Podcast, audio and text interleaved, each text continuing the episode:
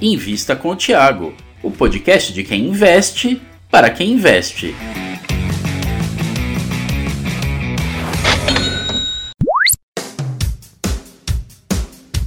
Olá, investidores! Boa noite a todos. Boa noite, Bernardo. Estamos em mais uma live, quarta-feira, 20 horas, live com o João Daronco, aqui no canal da Suno, do Thiago e também no canal do Status Invest. Se você ainda não é inscrito, se inscreve no canal, deixa um like, como o Clodoaldo já comentou.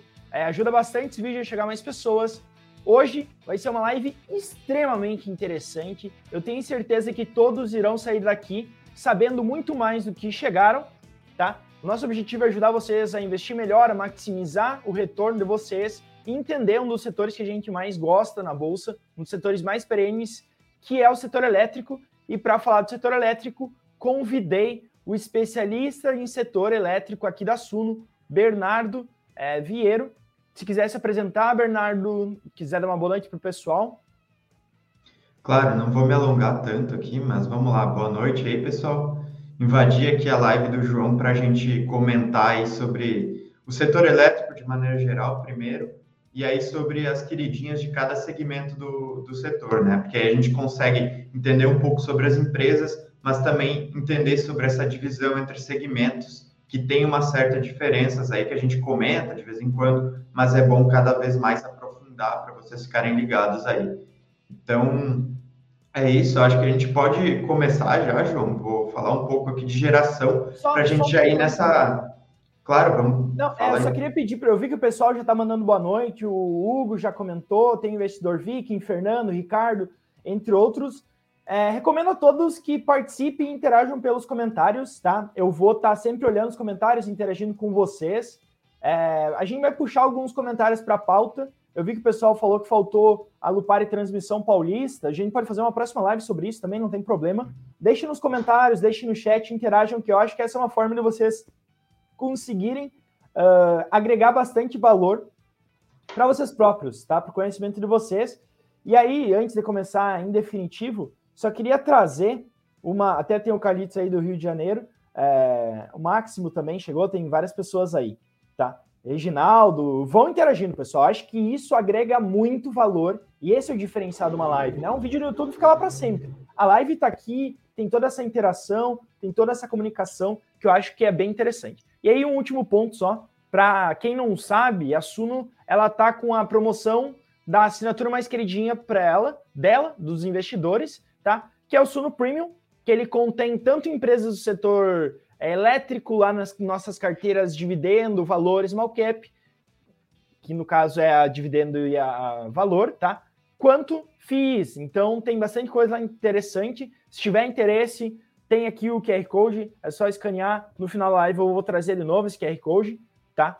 Uh, deixa aí também quem já é assinante da Suno. Deixa aqui nos comentários, quero saber se a base está aqui presente, não está, vocês são novos, não são. Vão comentando que eu acho que isso é bem interessante. E agora passo a palavra para o Bernardo em definitivo. Bernardo, pode começar sobre geração, acho que é o pontapé inicial bom para o setor elétrico. Claro, eu só estava dando uma olhada aqui nos comentários, né? Tem o comentário do, do Ricardo e agora outro comentário do, do Jefferson falando sobre TRPL e a Lupar, né? Acho que para começar é interessante falar disso, porque é um setor muito maduro e um dos principais setores da nossa bolsa. Então, acontece que a gente tem muitas empresas boas no setor já, né? um setor já consolidado, e justamente por isso que o pessoal fala, ah, tá faltando uma, tá faltando outra, porque a gente tem várias empresas do setor elétrico na bolsa, várias empresas boas, então realmente a gente não consegue abordar todas de uma só vez, mas fica aí a dica para as próximas lives, eu posso voltar aqui e a gente comentar.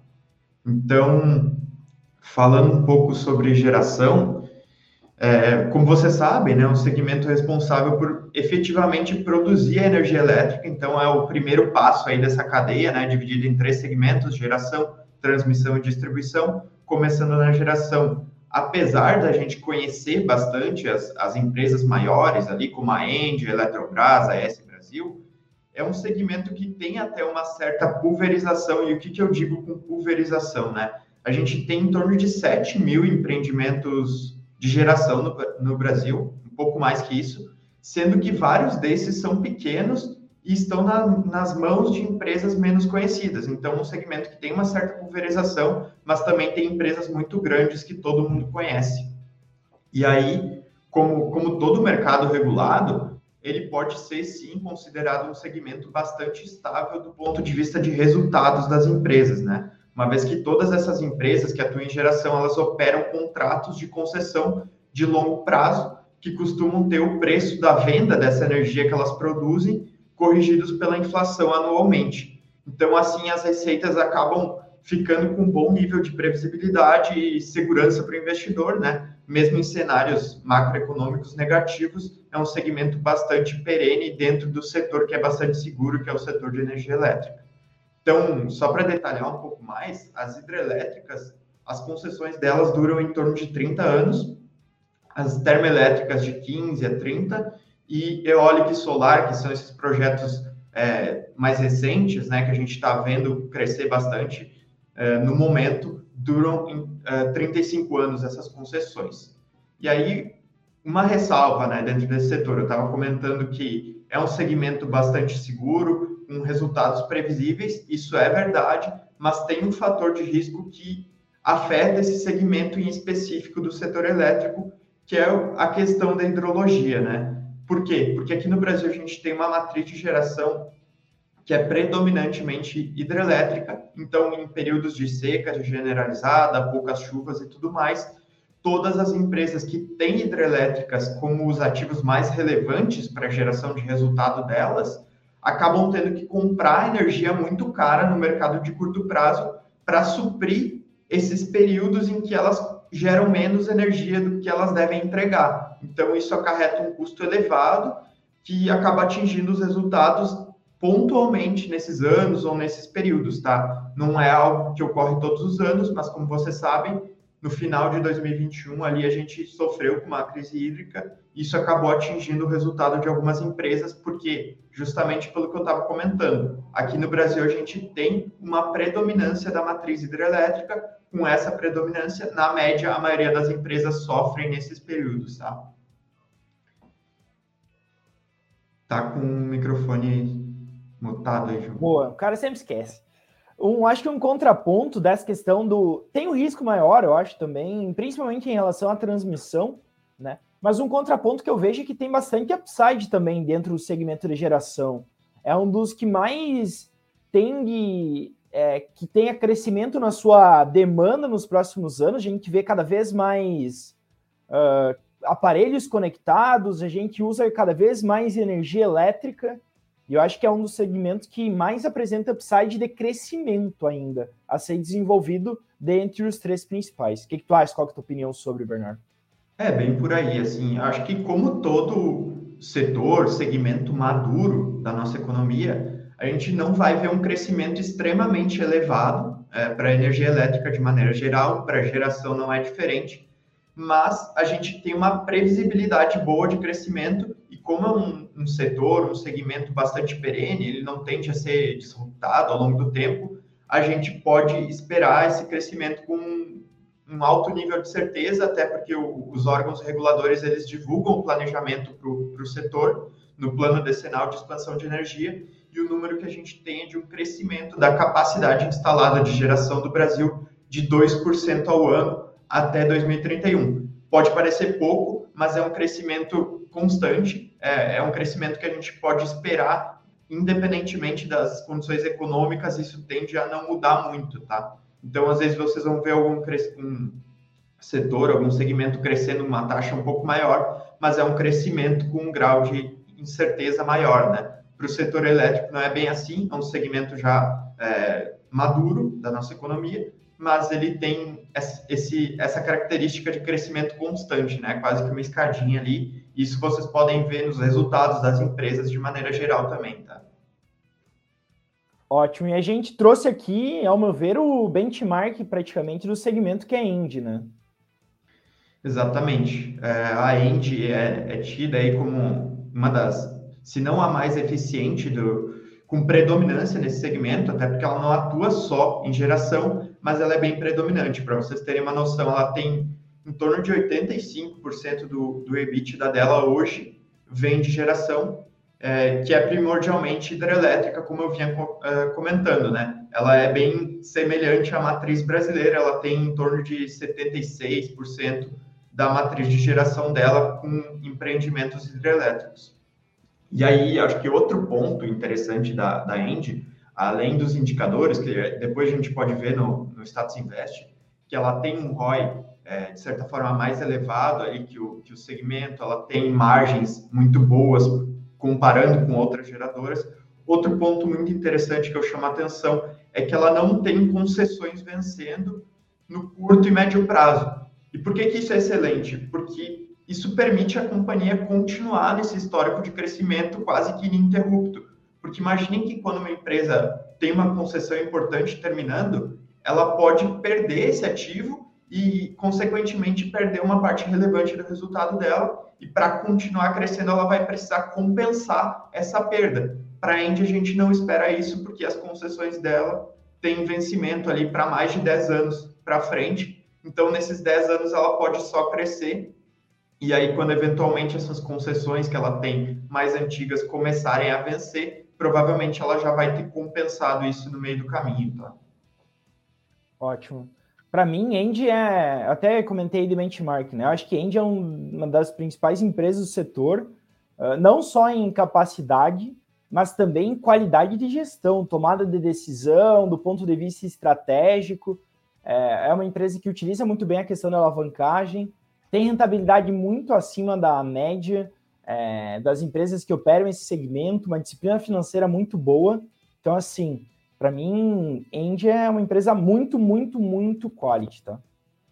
Exatamente. Até quando a gente vai consultar os documentos da empresa e tudo mais, a gente nota que eles têm alguns executivos ali que estão há muitos anos na empresa, alguns caras que têm uma experiência muito grande no setor e com certeza isso acaba se refletindo nos resultados ao longo do tempo, né? Outro ponto interessante da End, que eu até tinha comentado inicialmente, que eles não têm só geração. E por que isso?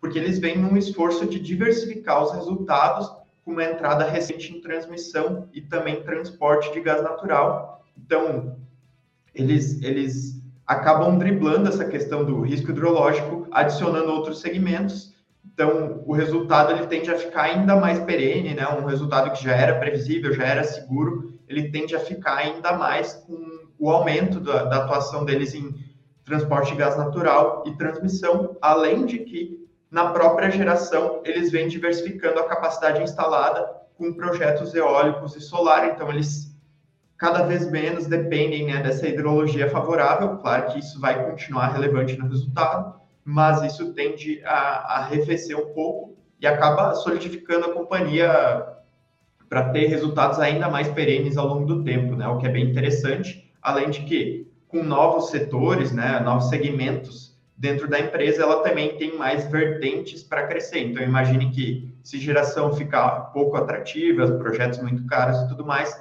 eles vão criar uma expertise em transmissão, podem eventualmente focar mais nesse segmento por um tempo e vice-versa, né? Eu concordo. O Valderrama até fez uma questão antes de a gente entrar em transmissão, que é o nosso segundo segmento. Então, geração, transmissão e distribuição. Vamos falar dos benchmarks do setor. Uh, o, o Caio mandou uma pergunta muito boa, eu vou responder essa questão depois, tá, Caio? De veículos elétricos, etc. Deixar mais para o final, só para não é, a gente não perder a linha de raciocínio. O Hugo Valderrama colocou: é, End, minha principal posição, dividendos mais crescimento. Você concorda, Bernardo, que a End é uma empresa que reúne os dois, reúne tanto crescimento quanto dividendos? É exatamente esse o ponto, assim, é uma das empresas que mais consegue unir essas características, porque eu acho que esse ponto que eu citei das concessões, que não estão vencendo no curto prazo, ajudam muito isso, porque a empresa ela não precisa se desesperar atrás de novos investimentos, ela não precisa de muito capital para novos investimentos, ela consegue crescer sem precisar repor muita coisa que ela eventualmente poderia estar perdendo, ao mesmo tempo em que ela toca esses novos projetos de forma alavancada e consegue distribuir em torno de 100% do, do lucro líquido ajustado para os acionistas, ao mesmo tempo em que usa esse endividamento para crescer aos poucos, né? É uma companhia que consegue agregar muito bem essa característica e eu acho que isso é algo, de certa forma, até recorrente no setor elétrico, porque por ser um setor muito previsível, muito perene, em que as receitas né, são repassadas ali, inflação e tudo mais, é, um, é algo que as pessoas vão, vão deixar de utilizar por último numa eventual crise, né? Ninguém corta a conta de luz, é, acho que é a última opção de todo mundo aí. Então, os bancos, né, o, o mercado de maneira geral, ele consegue conceder capital de forma mais barata que a média para essas empresas, então elas conseguem se endividar a taxas atrativas para implementar esses novos projetos, ao mesmo tempo em que elas canalizam esse resultado para o acionista, né? É justamente por isso que muitas empresas do, do setor conseguem unir essas duas características que são bem interessantes. Ótimo. Unindo duas características, que é a questão de alavancagem e fluxo de caixa estável, entramos no segundo segmento, que é o de distribuição, o, perdão, o de transmissão. transmissão. Distribuição é o último, é. Não vou pular aqui. Uh, e para falar de transmissão, a gente pensou em trazer a Taesa, amada por muitos, querida por outros tantos. Né? Acho que é, a gente não tem muito o que criticar a Taesa em questão de qualidade. Para mim, é a principal empresa do segmento de transmissão, acaba por ser um puro sangue transmissão. É, por quê? Porque ela atua só nesse segmento. Tá? Ela é uma empresa com os menores custos operacionais desse segmento, que tem receita muito estável, é, fluxo de caixa recorrente e contratos longo prazo. E aí, quando a gente reúne contratos longo prazo, fluxo de caixa estável é, e recorrente, tá? E quando a gente alinha isso ao modelo de negócios perene, o que acontece é distribuição de dividendos e é isso que ela tem feito nos últimos anos. Separei alguns pontos importantes sobre Taesa, se quiser complementar, é, Bernardo, fica à vontade. Tá? O primeiro ponto que eu acho que é essencial para quem investe em Taesa, etc., é que é um, ela está num setor que é extremamente regulado e estável. Né? A gente já comentou, ah, na geração a gente tem risco climático, né? Porque querendo ou não, se não chove, é, a gente tem risco hidrológico, né? Na transmissão, não.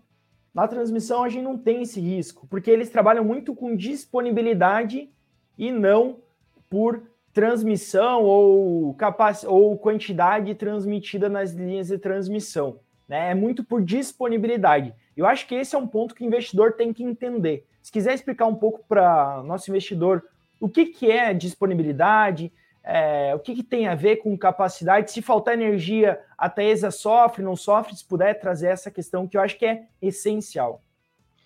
É bem por aí, assim, acho que tu foi bem didático. Acontece que a remuneração das transmissoras é, é pela prestação do serviço e, e, por isso elas ganham a chamada receita anual permitida, que também é chamada de RAP.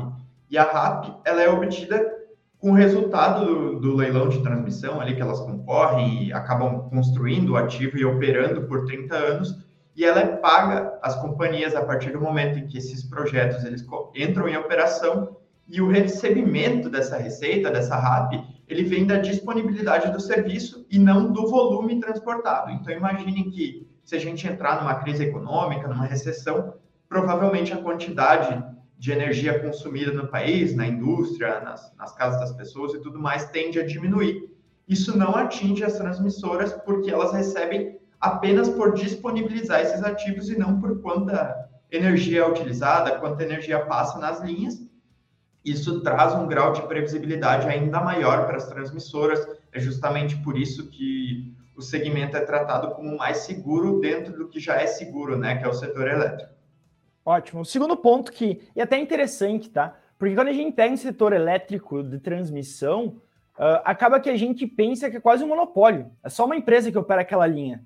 Né? Depois uma empresa com, tem a competição inicial na questão de leilões, etc. Mas depois que a empresa conseguiu ganhar aquele leilão, é, ela consegue operar como monopólio e é uma operação que tem aí um prazo médio de 30 anos, então é bastante tempo também. O segundo ponto que eu queria trazer sobre um, um, um é, um indicativo positivo, tá? um indício positivo de um bom modelo de negócios para a Taesa é questão de receita recorrente. Né? Como o Bernardo falou, o importante é a empresa estar tá com a disponibilidade das suas linhas, e isso vai trazer receitas recorrentes para ela. Com receitas recorrentes, ela consegue ter um fluxo de caixa muito previsível, e por ter um fluxo de caixa muito previsível, entra o terceiro ponto: crédito barato. Tá? Quando a gente pega empresas do setor elétrico, e a Taesa acaba por estar tá, é, dentro disso, ela tem um rating de crédito muito bom. Ela é bem vista na, na nos bancos que oferecem taxas de crédito bastante interessantes para ela. O que, que acontece com taxas de crédito interessantes?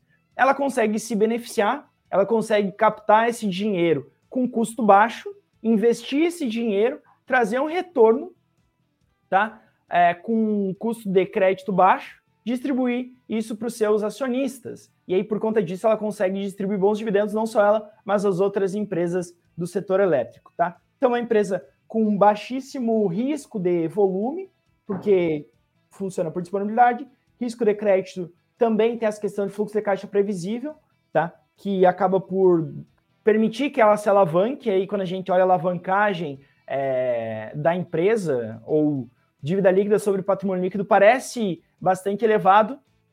Porém, num segundo momento, quando a gente entende o modelo de negócio, a gente vê que é bem saudável e até positivo se fazer isso.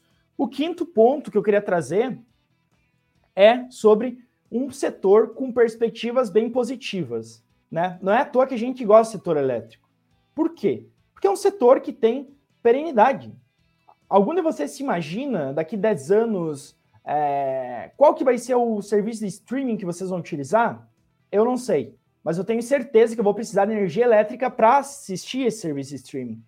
Tá? Então, acaba que a perenidade do, do, do segmento, ele também é, é um, uma, uma perspectiva positiva. Tá? Além disso, a gente tem uma estimativa de crescimento de investimentos é, nos próximos 10 anos de 90 a 100 bilhões. Né? Um volume bem representativo. Quando a gente alinha isso com o Brasil tendo dimensões continentais, né? A gente tem uma demanda por energia elétrica aumentando. E não só isso, cidades do interior se desenvolvendo, a gente precisa cada vez mais linhas é, e até a questão do desenvolvimento brasileiro se começa pela costa e vai expandindo para o interior, a gente tem cidades do interior se expandindo, a gente vai precisar de cada vez mais linhas, né? E por conta disso, esses 90 a 100 milhões de investimentos para os próximos anos. Então, acho que é um segmento também que tem muitas perspectivas positivas. O que, que você acha sobre isso, Bernardo?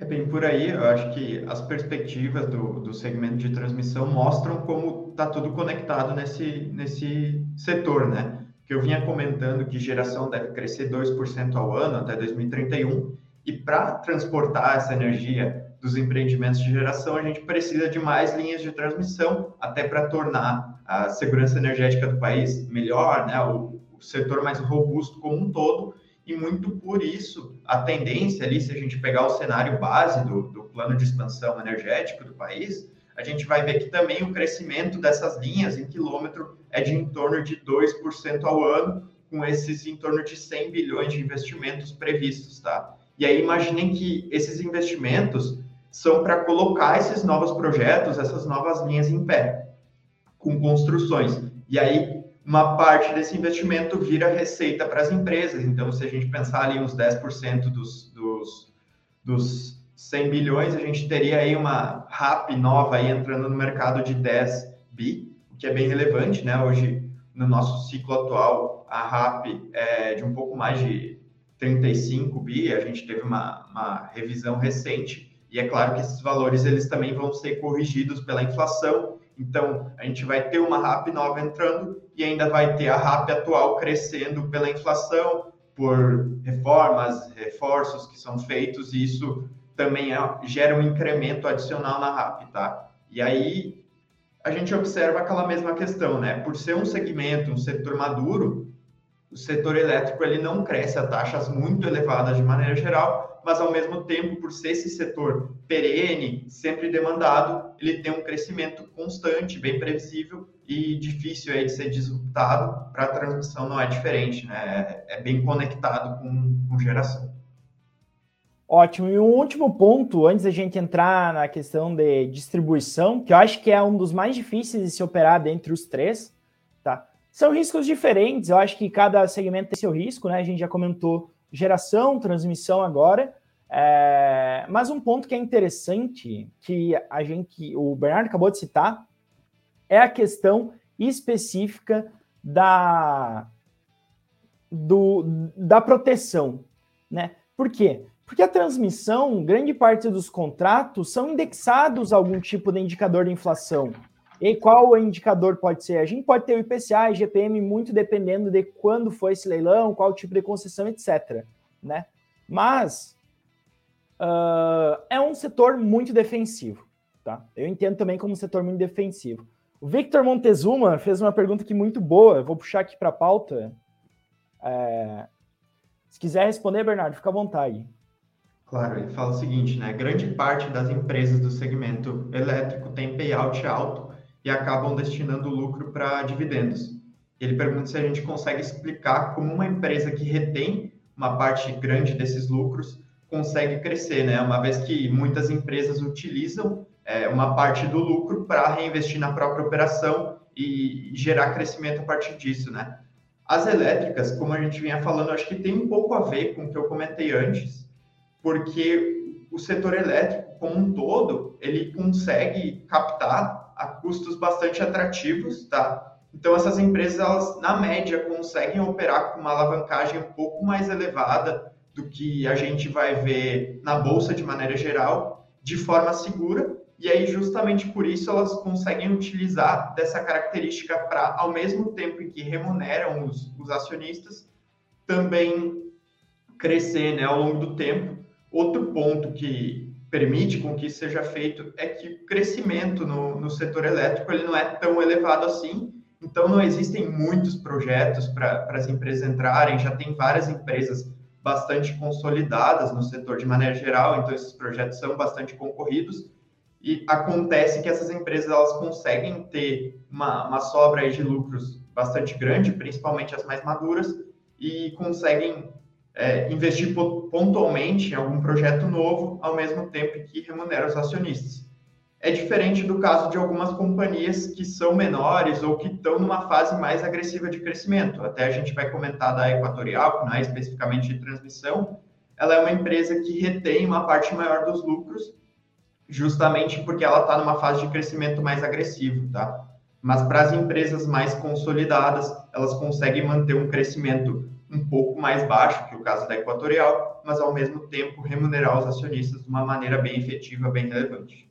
Só para colocar todo mundo na mesma página, tá, pessoal? Quem está assistindo a live, uh, quando a gente pega o lucro de uma empresa, ele pode ser destinado a quatro principais fins, né? Um dos fins é distribuir dividendo, tá? Que é o que grande parte das empresas do setor elétrico fazem. Um segundo fim, que seria semelhante à distribuição de dividendos, seria a recompra de ações. Tá? A empresa ela pode destinar esse caixa que ela gera para recomprar ações. No fim do dia, tem uma, é, um reflexo semelhante à distribuição de dividendos. Em outros países é mais comum, no Brasil não tanto, porque os dividendos não são tributados. Então você tem esses dois é, iniciais fins da geração de caixa ou do lucro, né? são diferentes, mas só para fins didáticos. A gente tem o terceiro lado, que seria reinvestir no negócio, né? Em negócios já maduros ou que não haja essa possibilidade de reinvestir, não faz tanto sentido. Numa small cap, numa empresa que está em fase de crescimento, que tem um, uma rentabilidade alta, um ROIC elevado, né, um retorno sobre capital elevado, faz muito sentido você reinvestir esse dinheiro. Né? Então, o terceiro seria isso, e o quarto seria o pagamento de dívidas. Né? Grande parte das empresas do setor elétrico direcionam parte do seu lucro é, e é, tem até em seus estatutos essas definições de quanto, qual que é o percentual do lucro que vai ser distribuído, etc., por conta de não ter é, como crescer, né? Em grande parte não tem tanto onde crescer por leilões. É, dívida talvez não faça sentido pagar, fazer um adiantamento do pagamento da dívida, porque o custo é muito baixo. Né? Você está captando dívida, só um exemplo, a 10% e você está ganhando 15% é, na sua operação, por que, que você vai tirar 15 ou tem um custo de oportunidade de 15 para pagar uma dívida barata? Né? Então é mais ou menos essas as finalidades ou esses os fins que o lucro pode ter. Tá? Se tiver um ponto para adicionar, Bernardo, senão a gente pode é, entrar no terceiro segmento e aí depois quero fechar tudo isso com o site Status Invest, acho que vai ser bem interessante, tá, pessoal? Então, deixa um like porque vai ficar boa a conversa aqui, tá? Só para finalizar um pouco essa questão, que ela é muito boa, até lembrei de um, de um exemplo recente que dá para ilustrar um pouco também desses motivos, tá? Recentemente a gente teve um leilão bem grande, bem relevante de transmissão e muitas empresas é, conhecidas aí da nossa bolsa, elas estavam com um apetite muito grande para entrar nesse leilão, absorver alguns ativos grandes aí que, que vinham sendo leiloados e não conseguiram, tá? Então, a gente tem o exemplo da Copel, que chegou a fazer um consórcio com a Endy para mirar ali algum dos três principais lotes do leilão, acabaram não levando para casa esses lotes. A gente tem a Taesa também, que é uma empresa que, apesar de ter conseguido levar um dos lotes do leilão, não foi um daqueles principais, com certeza eles desejariam pegar algo maior, pegar mais lotes. Então, acaba que as, as empresas, por ter essa concorrência muito grande, tem muitas empresas estabelecidas no, no segmento como um todo, elas acabam não conseguindo assumir muitos novos projetos, e sem assumir muitos novos projetos, essa é, necessidade de investimentos não é tão grande se comparada com a geração de caixa delas, né? Então, com, uma sobra de geração de caixa, elas conseguem destinar isso aos acionistas de uma forma bastante saudável, ao mesmo tempo em que pegam algumas coisas ali e vão crescendo aos poucos, né? Ótimo. Podemos entrar no último segmento, distribuição. Eu acho que é um dos segmentos mais complexos de se operar, né? Enquanto é, no segmento de geração a gente tem o risco climático, que deriva disso o risco hidrológico. No segmento de distribuição, eu vejo muito o risco relacionado à operação em si. A gente pode ter perdas técnicas, perdas não técnicas. Se quiser comentar qual é a tua visão sobre o segmento, Bernardo, fica à vontade.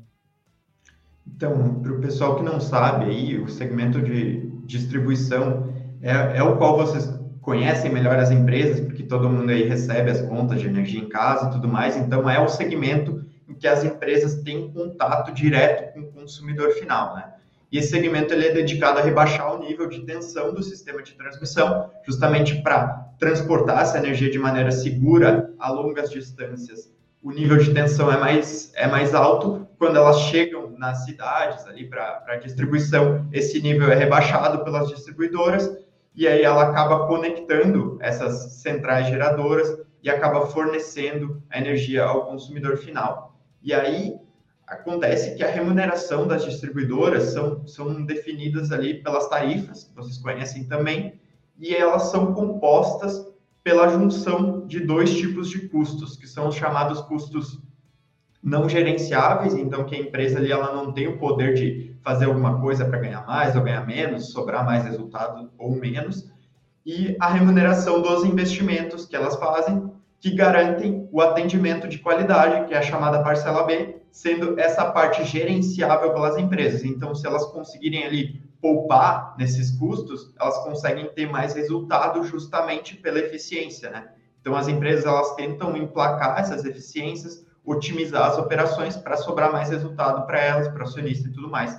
Então, é, é, meio que por aí que o, que o setor é, se move, né? Todas as empresas buscam essa eficiência na parcela B, e aí esses, esses custos, né, essa, da parcela B, eles são revisados a cada três anos, ou quatro ou cinco, depende da concessão, e além disso, também existem revisões anuais pela inflação. Então, tem essa característica de, de segurança do, do setor como um todo. Acontece que, por ser diretamente conectado com, com o consumidor final, esse segmento, essa exposição ao consumidor final, ela pode acarretar em inadimplência para as empresas ou nos chamados furtos de energia, né, que todo mundo conhece também como gatos.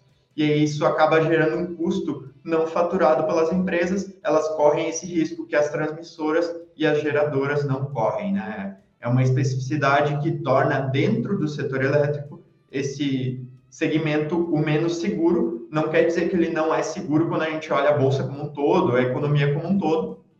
É, tem as características boas da energia elétrica, mas nessa matriz de energia elétrica, entre os três, é o que corre mais riscos, né? Vamos dizer assim. Mas, ao meu ver, é o que é o segmento em que mais se pode captar upsides, capturar upsides, né? A gente tem muita coisa para fazer lá, né? Eu lembro uma vez que eu fui visitar uma empresa é, industrial, tá? Uh, isso ficou marcado para mim, que eu estava trabalhando, é, visitando a fábrica com o diretor da, da fábrica, etc. E daí ele estava me explicando sobre como é que eles faziam o acompanhamento, né? Aí eles tinham lá a meta deles e tal, e aí o indicador, quando ele estava vermelho, significava que ele estava abaixo da meta, e quando o indicador estava verde, significava que ele estava acima da meta, né? E o cara me falou uma coisa que ficou gravada para mim, que eu acho que isso pode ser extrapolado para o setor, para o segmento de distribuição, né? Ele falou, cara, o dinheiro está onde está vermelho. É aqui que se a gente melhorar, a gente vai ganhar dinheiro, a gente vai aumentar nossa produtividade. Eu acho que a distribuição é a mesma coisa. É o segmento mais difícil? É, depende muito da região também. Né? Tem a questão regional que entra ali. Mas, em linhas gerais, é o segmento mais difícil. Porém, se fizer um trabalho bem feito, a gente pode ter um ganho bastante expressivo lá dentro. Tá? É, é mais ou menos essa minha visão. E eu acho que a gente trouxe aqui Equatorial porque é a empresa que tem feito um ótimo trabalho. Né? É uma das empresas com melhor track record do setor tem ido em regiões de difícil atuação, tá? É, não é fácil operar onde a Equatorial atua, uh, mas ela tem tido bons resultados, tem conseguido melhorar seus indicadores e até por conta disso ela é tido como benchmark do setor atualmente. O que, que tu acha sobre isso, Bernardo?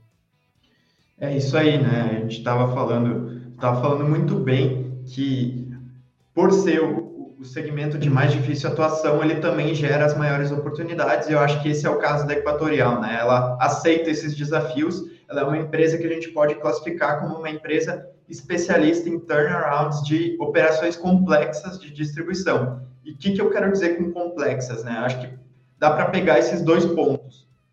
Essas regiões que a gente diz que tem uma complexidade maior para distribuição são aquelas em que o furto de energia, os gatos, são mais elevados e que a inadimplência tende a ser mais elevada também.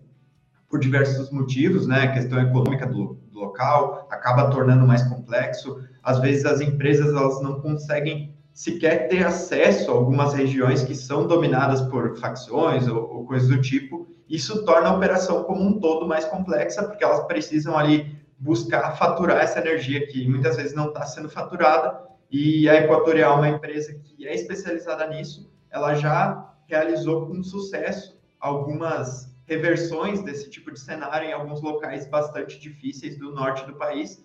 E ao longo do tempo ela vai adquirindo outras concessões em outros lugares para fazer exatamente a mesma coisa, né? Então acaba sendo uma empresa especializada, uma empresa que pega esses desafios, mas que ao longo do tempo provou que consegue fazer, né? Eu acho que esse é o principal ponto. Então, eu diria que não é um case para dividendos no momento, porque esse tipo de operação exige um nível bastante elevado de, de investimentos. Então, eles vêm crescendo bastante, eles vêm investindo bastante justamente para tornar essas operações mais robustas, mais seguras. Eles vão expandindo para outros segmentos também. E então, para dividendos, no momento, eles retêm uma parte bastante relevante dos lucros acabam não distribuindo tanto, o yield fica um pouco menor no momento, mas eu acho que é justamente nesses casos de crescimento mais elevado que a gente pode pegar aquelas oportunidades para pegar um dividendo bastante alto no futuro, se comparado com o preço que a gente paga hoje, né? Então, é, eu acho que vocês não devem também simplesmente evitar uma empresa porque o yield é baixo hoje, né? Existem casos e casos, mas casos de crescimento podem vir a se tornar bons pagadores de dividendo no futuro. Eu acho que é meio que por aí, né, Ju?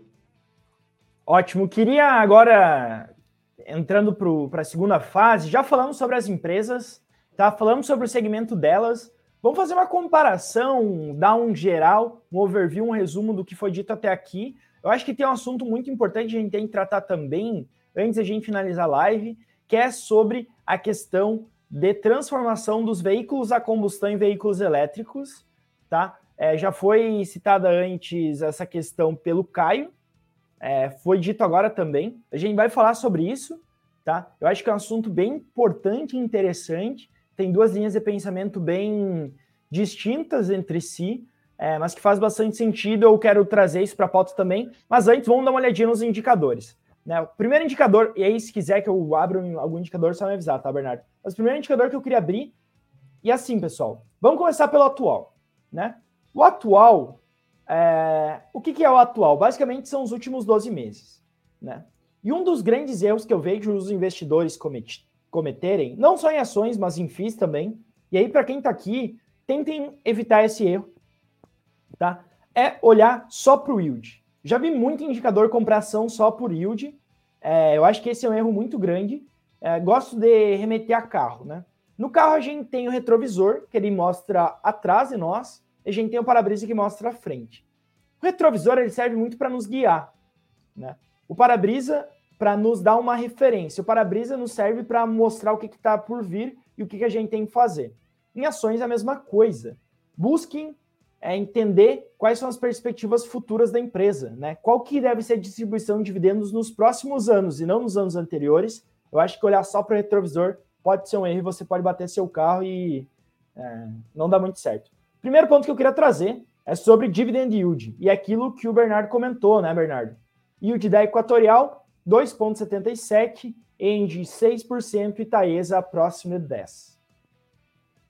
É, eu acho que isso nos explica bastante ali da mecânica do, do, do setor como um todo que a gente vinha comentando antes, né? Então, a Taesa, por ter essa previsibilidade maior de, de receitas entre todas essas, ela consegue destinar ali uma parte bastante relevante, consegue ter um yield bastante elevado. A End, da mesma forma, ano passado ela acabou sofrendo um pouco com a questão da crise hídrica, então, como vocês podem ver, em relação à Taesa, ela ficou um pouco abaixo no yield, mas mesmo assim, mesmo em um ano de crise ali quase que sem precedentes, né, a última crise hídrica bastante severa tinha sido lá no início dos anos 2000, mesmo nesse cenário, ela conseguiu entregar um yield interessante, de em torno de 6%, e aí a Equatorial, por justamente estar nessa fase de crescimento um pouco mais agressiva, focada em distribuição, em fazer turnarounds, expandir para outros segmentos, como eles vêm fazendo em geração e saneamento também, né? E transmissão eles têm um pouco que eles entraram até antes desses outros dois segmentos que eu falei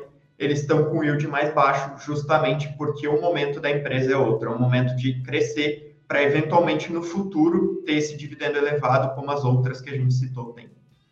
Ótimo. Segundo indicador que eu queria buscar, e até é interessante, tá? Quando a gente olha os indicadores atuais, tá? Ou seja, os últimos 12 meses, a Taesa ela fica em primeiro lugar, né? Ela tem 12 medalhas de ouro, 7 de prata e 3 de bronze, enquanto a Equatorial tem 10 de ouro, 11 de prata e 3 de bronze. A Indy tá com 0 de ouro, 10 de prata e 18 de bronze, tá? Mas fique até o final dessa live que vocês vão ficar surpresos com o que está por vir. O segundo indicador que eu queria trazer é o PL, né? Antes da gente entrar no indicador, só para explicar para o pessoal o que, que acontece. PL é preço sobre lucro, tá? Então você vai pegar o preço da ação e dividir por lucro por ação. A Engie ela está com PL muito maior do que a média do setor e até a, em frente à comparação, né? Por que, que isso ocorre? Né? Ah, a Indy está cara? O que acontece, basicamente, sim, ah, João, posso ver se a Indy está cara por esse indicador? Eu entendo que não. Por quê? Porque o lucro, como o Bernardo já comentou, durante 2021, nos últimos 12 meses e no início do ano, principalmente, final de 2021 início do ano, a gente teve a crise hídrica. Né? E o que a crise hídrica fez? Pressionou os lucros. Então, quando tens o preço-lucro e o teu lucro diminui, o teu múltiplo aumenta. E é isso que eu entendo que aconteceu. É, acaba que a Taesa e a Equatorial estão com múltiplos bem próximos, a Engie distou um pouquinho. O que, que você acha sobre isso, Bernardo? Teria alguma coisa a adicionar? É, é, é importante lembrar dessa questão da, da crise hídrica, porque a gente vê muita gente falar no momento que a End está bastante esticada e tudo mais, e eu acho que isso vem desse problema que tu citou, das pessoas olharem só para o passado e não olharem para o futuro, né? Eu acho que quando a gente olha para o passado, é interessante a gente buscar as razões para isso, tá? E quando a gente vê esse múltiplo, ele é uma fotografia, mas ele não explica o filme por trás daquilo, né? Quando a gente vai investigar mais a fundo, a gente vê que foi um ano que foi pontual ali para a empresa, muito específico, um ano que ela sofreu com a crise hídrica, e esse múltiplo ele tende a retrair agora nos próximos anos, em 2022, inclusive, para um patamar mais, é, mais barato, né, a gente pode dizer. Então, é um múltiplo que não, não conta a história toda, né, ele acaba possivelmente levando o investidor ao erro de achar que a empresa está cara hoje.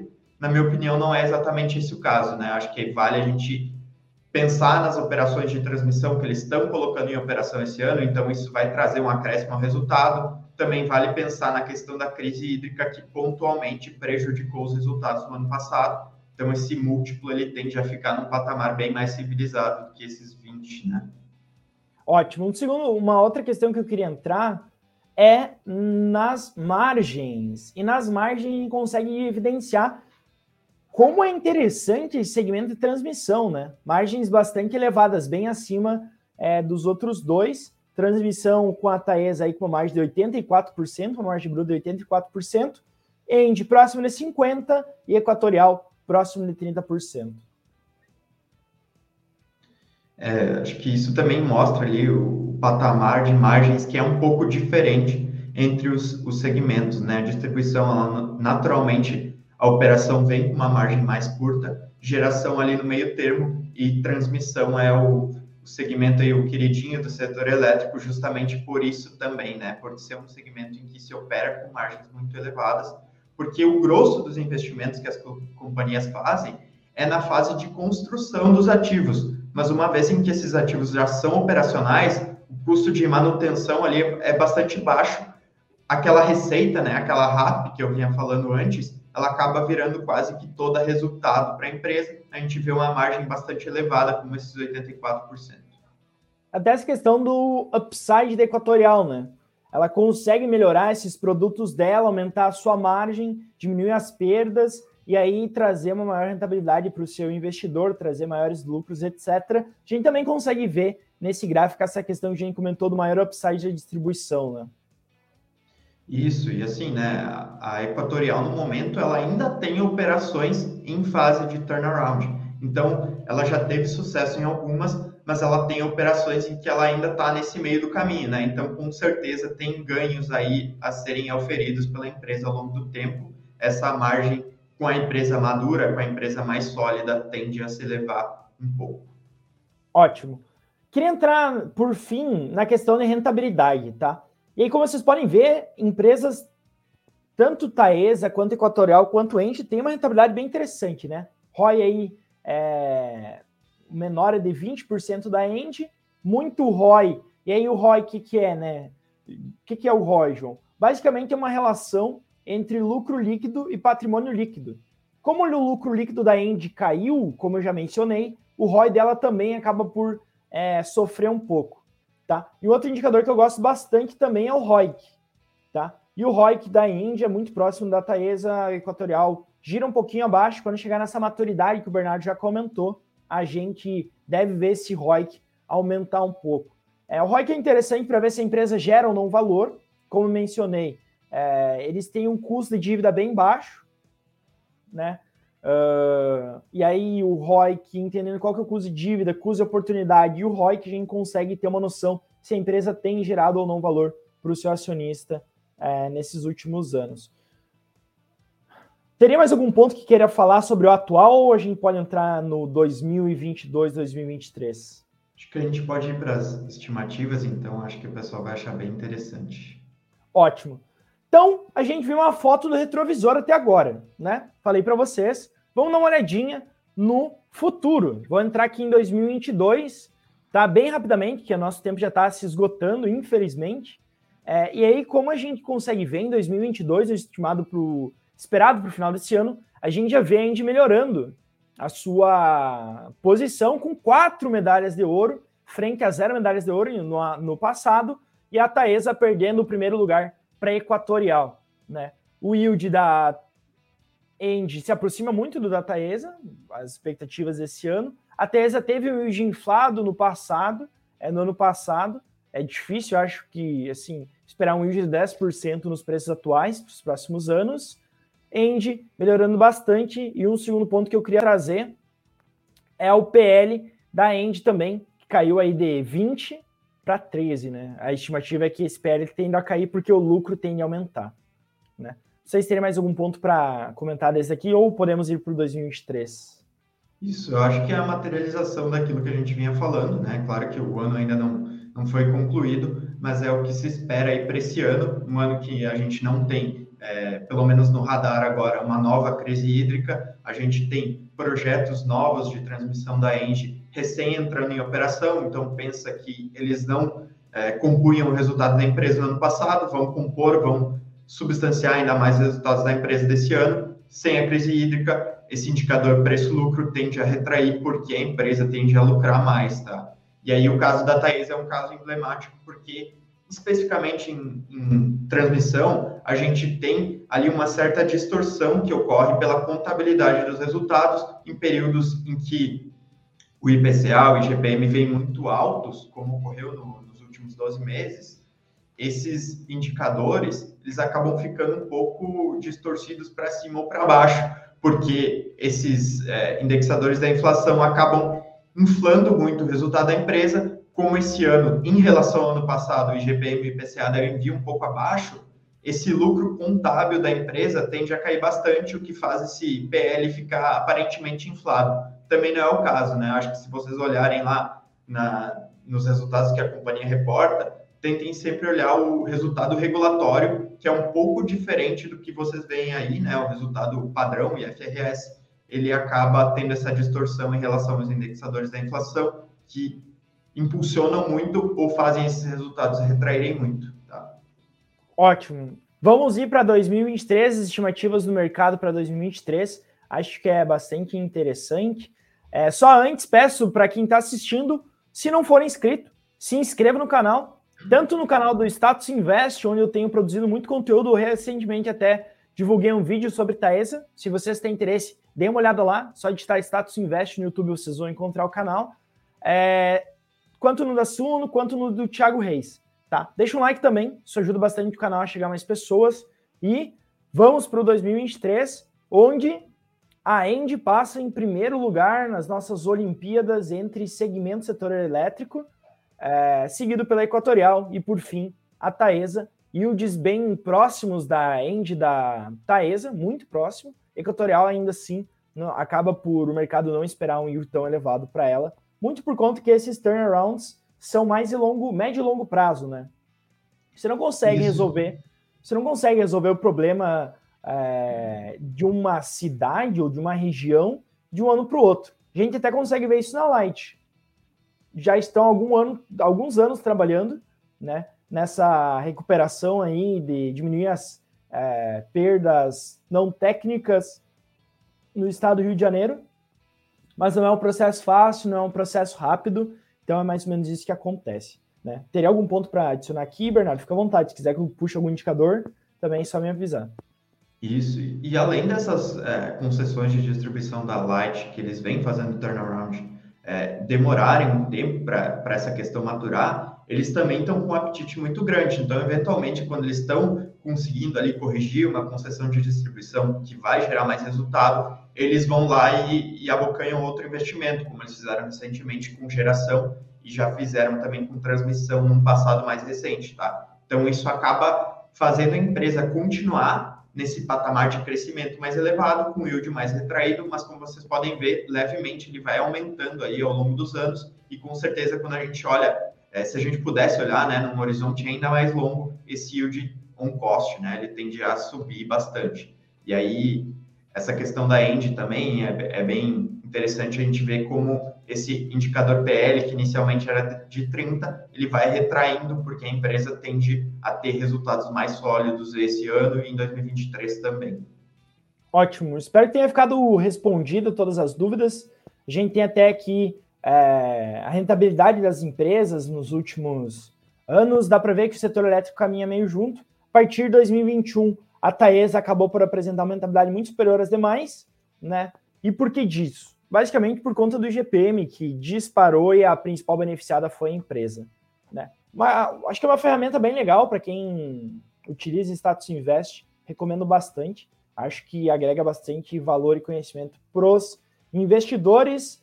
E era isso que eu tinha pensado para hoje. Estamos quase chegando no nosso prazo limite, senão o pessoal de do, da edição e o pessoal de vídeos fica bravo porque a gente passou do tempo. É, brincadeiras à parte. Mas quero saber de vocês, pessoal. Coloquem nos comentários, gostaram desse formato de live, não gostaram? O que, que dá para melhorar, o que, que não dá? Ajudou vocês ou não ajudou? Esse é o nosso objetivo, tá? Tentar trazer informação precisa que ajude vocês e que agregue valor. Vocês tem que sair dessa live é, um pouco mais é, entendidos do que chegaram aqui, tá? E que vale o tempo de vocês. É, é mais ou menos isso que a gente quer. Se a gente não estiver entregando isso, avisem-nos, porque eu acho que esse é o nosso objetivo no final do dia, ajudar os investidores a crescerem, porque todos nós fazemos parte da mesma comunidade, é, ajudando vocês a crescerem. Eu sempre brinco, e, e não é uma brincadeira, no final das contas é verdade, né? Querendo ou não, investir não é uma maratona de 100 metros, né? Uh, investir está muito mais correlacionado a uma maratona, não é uma corrida de 100 metros, é uma maratona, está muito mais correlacionado a uma maratona, né? E mesmo que vocês estiverem sozinhos, vocês podem ir mais rápido sozinho, mas vocês não irão ir mais longe sozinhos. Busquem pessoas boas, busquem empresas boas é, que ajudem vocês a se desenvolver, e é para isso que a Suno está aqui, tá? Se quiser comentar alguma coisa, Bernardo, daí eu vou puxar algumas questões para a gente finalizar esses últimos minutinhos que a gente tem. Perfeito, né? Eu acho que nada melhor que o setor elétrico aí para o investidor que está começando, que deseja ter uma jornada bastante longa e bastante segura nos investimentos, né? Como a gente vinha comentando, esse setor ele tem essas características de maior segurança de maneira geral. É, as empresas elas são menos suscetíveis a grandes mudanças na economia, a grandes mudanças no cenário, e são excelente ponto aí para os investidores buscarem esse, esse porto seguro, né? E acontece que também, quando a gente olha elétrica, a gente tem dividendos mais elevados, isso acaba incentivando esse investidor, ele acaba vendo o resultado entrar ali para a conta dele, né? Isso materializa essa, essa maravilha aí que é investir. Eu acho que o setor tem essa característica interessante demais por isso e também por ter tantas companhias boas, né? Tantas gestões é, bastante competentes como dessas empresas que a gente citou hoje. Ótimo. Vou puxar uma questão rapidinho só para finalizar, que eu acho que é legal, tá? O Caio ele colocou: qual seria o cenário em relação à questão dos veículos elétricos pensando no médio e longo prazo? E o Natalício comentou também: o setor tem muito a crescer é, com a transformação dos veículos a combustão em veículos elétricos. Tá? Eu vou dar meu parecer, é, o que, que eu entendo que possa acontecer, uh, não só o que possa acontecer, tá? mas o que eu vejo que as empresas têm se movimentado e os grandes discursos que eu tenho ouvido é, falar no mercado. Tá? O primeiro ponto é que existem duas correntes. Existe uma corrente que diz que os veículos elétricos irão substituir os veículos a combustão, e existe uma outra vertente que diz não, né? Não tem como, porque a gente nem conseguiria ter demanda para tanto. É, e se a gente tivesse esse tipo de substituição, o que aconteceria basicamente era que a gente ia só mudar a fonte poluidora. A gente ia queimar o combustível para gerar energia, e a energia gerada a partir de combustível a gente coloca nos carros. Tá? São essas as duas vertentes. É, qual é a minha opinião? Tá? Uh, sim, qual é a minha leitura? Né? Eu entendo que sim, a gente deve ter um aumento dos veículos elétricos, uh, mas eu acho difícil ser da forma que muitos falam que vai ser 100% todos os veículos. Até porque a demanda por isso seria absurda, tá? Muito elevada. É... Muito, muito, muito elevada. Tá? Eu acho que não deve acontecer. Uh, o que o caminho mais natural, ao que me parece, seria um meio termo. Então a gente pode ter carros híbridos que utilizem eletricidade e que também utilizem biocombustíveis. Né? Então, por exemplo, etanol. Etanol é uma boa solução, no ver. Por quê? Porque a cana ela captura o CO2 lá no início, tá? Da cadeia dela, quando ela cresce, ela captura o CO2, ela se transforma em etanol, o carro produz esse CO2 posteriormente, né? A renovação da frota também é um, uma transformação importante. É, caminhões novos, por exemplo, eles geram 77% menos gases de efeito estufa do que os caminhões que já estão rodando com mais de 10 anos de, de vida, uh, vida útil, né? É, então, eu acho que a gente deve caminhar mais para um meio termo, tá? Nem tanto ao céu, nem tanto ao mar. Eu acho que é mais o meio termo, onde a gente deve ver carros híbridos, sim, né? Querendo ou não, é uma realidade. É, porém, eu acho que toda a frota elétrica me parece, atualmente me parece difícil. Né? Existem alguns outros empecilhos econômicos, entre outros que eu não quero adentrar aqui, mas mais ou menos essa é o feeling que eu tenho vendo todos os discursos, tá? Perfeito, acho que é uma questão muito mais gradual, né? E é interessante, querendo ou não, para o setor como um todo, porque é uma demanda a mais, é uma opcionalidade de crescimento a mais, ao mesmo tempo em que a gente vê um, um setor da velha economia, a gente já pode chamar o, o setor elétrico disso, se beneficiando de uma tendência mais atual, né? Então, acho que é mais um ponto aí para o setor como um todo, mas vale todo mundo ter atenção ligada, porque essas coisas não são tão rápidas assim quanto se pensa ou se propaga, né? A gente, como tu vinha falando, João, a gente tem muita otimização nos próprios, nos próprios veículos a combustão para serem feitas, né? E acho que antes de tornar tudo elétrico, isso tende a ser feito também, mas é algo a mais aí para o setor, é algo que o setor deve se beneficiar sim, e quando o setor se beneficia, a cadeia toda, né, do, os segmentos todos se beneficiam, porque vai precisar de mais projetos de geração, mais linhas de transmissão, e aí o consumo lá na ponta, né, na distribuição, tende a ser maior também. Tá mutado, João. Perdão, sempre esqueço. Até o pessoal tinha comentado sobre offshore, etc. Nessa questão de poluição, energia, uh, é interessante, tá? Porque tem muitos países, e a Europa principalmente, não só a Europa, tá? Mas os Estados Unidos têm um plano de se tornar carbono neutro, é, ou emitir, diminuir os gases de efeito estufa, diminuir a emissão de gases de efeito estufa. Estados Unidos, China, 2060, a China tem um plano, Europa principalmente, né? Mas para vocês terem uma ideia, se a Grã-Bretanha ela quisesse neutralizar todos os gases que ela produz, ela teria que para neutralizar todos esses gases, eu estaria falando aí de utilizar turbinas eólicas, tá?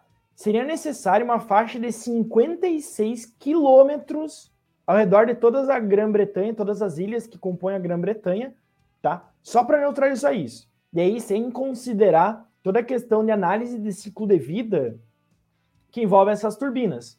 Porque para a produção dessas turbinas se utiliza energia elétrica. Onde é que a gente produz essas turbinas? Qual o principal país? China. Qual é a matriz energética da China para produzir essas turbinas essas turbinas, e não só as turbinas, tá? Mas as turbinas elas são eletrointensivas, então você utiliza energia, lá a matriz é puro carvão, então tudo isso você vai começando a carregar é, emissão, né, no final do dia para diminuir a emissão dos carros. Eu tenho alguns dados aqui bem interessantes, tá? Para vocês terem uma ideia, é, quanto que os carros ou os automóveis correspondem às emissões globais? Né? Os automóveis correspondem a 6,6% das emissões globais de gases de efeito estufa. Uh, os caminhões, 3,5%. Então, assim, quando a gente soma tudo, dá menos de 10%. Não sei se o método mais eficiente seria substituir isso e não atacar outras fontes. Tá? Mais ou menos essa é a minha opinião. É, não sei se eu respondi. Acho que sim, né? Acho que ficou. Foi um bom norte. O pessoal até comentou, o Fernando até comentou, o problema é o alto custo de produção dos carros elétricos. É, tem um alto custo, tem a questão da vida útil da bateria, né? Você tem aí o que, que acontece? Bom, a vida útil de um carro hoje tem a questão da evolução da bateria, né? A gente, em geral, a gente subestima as evoluções que o mundo consegue fazer. Mas, uma bateria hoje, a vida útil de um carro é de 8 a 10 anos, né? E a vida útil acaba pela bateria. Se, e a bateria custa 50% no carro. Então, a cada 8, 10 anos, você perde. Você vai ter que injetar uma bateria nova, que é metade do preço de um carro novo. Né? A tendência é que esse preço caia, então você vai ter que ficar trocando de carro a cada 8, 10 anos. Uh, não sei, me parece caro. E eu acho que é essa questão, alto custo. Tá? Mais ou menos essa é a minha visão. Mas é isso, Bernardo. Acho que a gente pode encerrar a live. Passamos bem do tempo.